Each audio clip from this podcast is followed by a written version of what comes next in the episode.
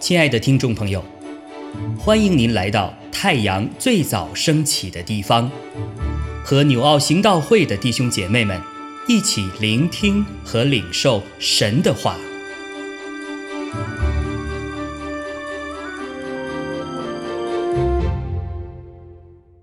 马可福音十四章三十二到四十二节，他们来到一个地方。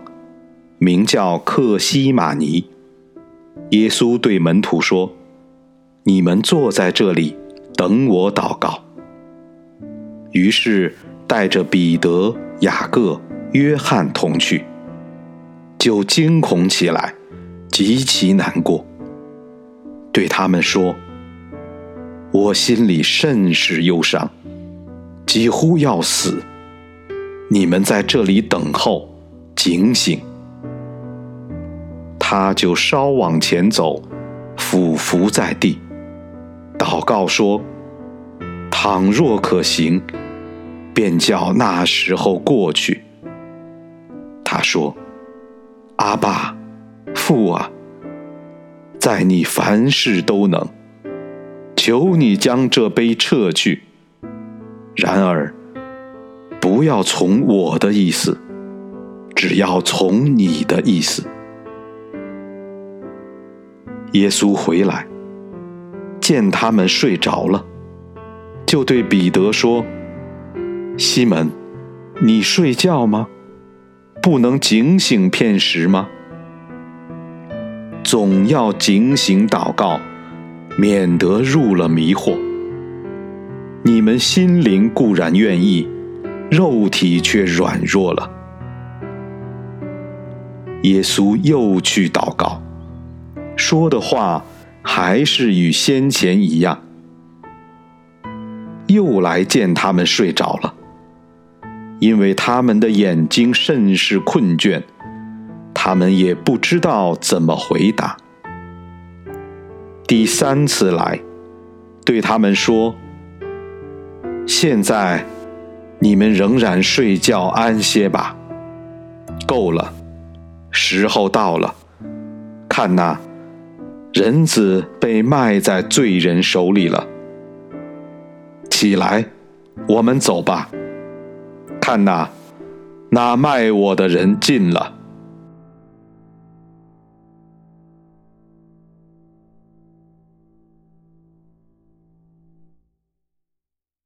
弟兄姐妹们平安。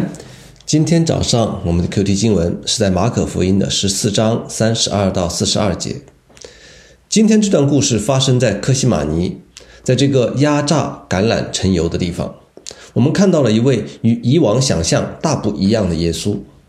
尤其是对于彼得、雅各和约翰而言，他们即是登山变相之耶稣的见证人，而在这个晚上，他们又要成为在世三十多年来表现得最为软弱的耶稣的陪伴者。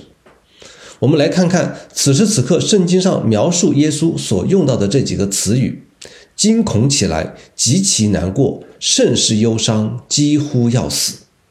这是福音书在前面的记载当中从来没有用到在耶稣身上的形容词。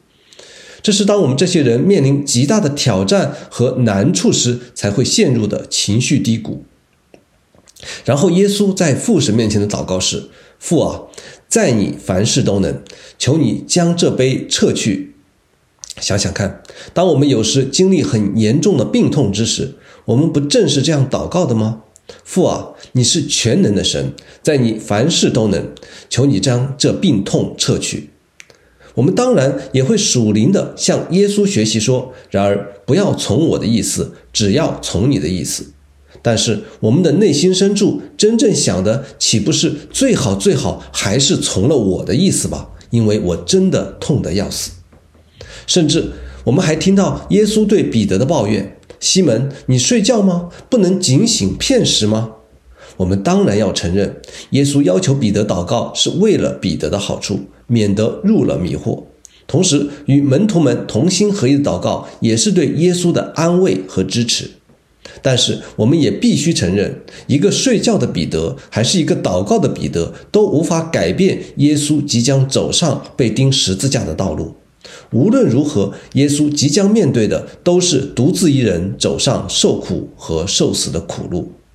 处在疾病和痛苦当中的我们，岂不也是这样？弟兄姐妹或陪伴，或不陪伴；亲朋好友或照顾，或不照顾。但是那个病痛归根到底还是需要我们自己来独自对付。与当年与耶稣同吃同睡的门徒相比，今天的我们更多的是想当然的把耶稣当作神来看。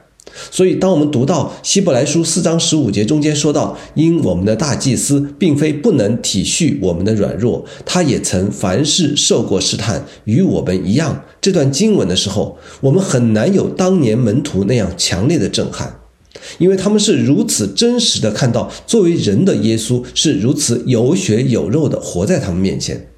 所以，当耶稣说出“你们心灵固然愿意，肉体却软弱了”的时候，我想他说的不仅仅是门徒们，也包含他自己。因此，他又去祷告，说的话还是与先前一样。记得吗？耶稣曾说：“不要用许多重复话话祷告。”但是此时的耶稣，若不是因着一而再、再而三的祷告，他自己也难免陷入到心灵固然愿意，肉体却软弱的境地。所以，弟兄姐妹们，今天的经文提醒我们，即便是耶稣，也不会因为他作为基督、作为救世主的身份就必然刚强。他的肉身真的跟我们一模一样。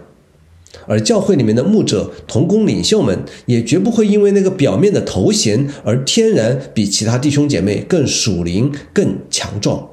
我们在生活当中的难处、身体中间的状况，也与大家没有任何的差别。我们每个人都有惊恐、难过、忧伤的时候，我们每天也都有心灵固然愿意，肉体却软弱的状况。但是软弱并不可怕。更可怕的是，不知道自己的软弱，也不知道在软弱中倚靠神，在不断的祷告当中，那个惊恐、难过和忧伤的要死的耶稣，就转变成为了昂首挺胸站起来说：“起来，我们走吧”的那个勇敢面对挑战的基督。正如保罗在哥林多后书十二章九到十节中说的：“他对我说，我的恩典够你用的。”因为我的能力是在人的软弱上显得完全，所以我更喜欢夸自己的软弱，好叫基督的能力复庇我。我为基督的缘故，就以软弱、凌辱、极难、逼迫、困苦为可喜乐的，因我什么时候软弱，什么时候就刚强了。所以，愿我们每个人在面对生命的艰难的时候，像耶稣一样，通过祷告并依靠神的力量。胜过我们的软弱，让我明白，在基督里，我们不单独的面对生命的挑战，而是有一位能够共享我们的软弱的救主。阿门。亲爱的弟兄姐妹，透过今早牧者的分享，是否能够让您更多的明白神的心意，或是有什么感动和得着？欢迎订阅和分享我们的频道，让更多的人领受神的祝福。愿神赐福大家。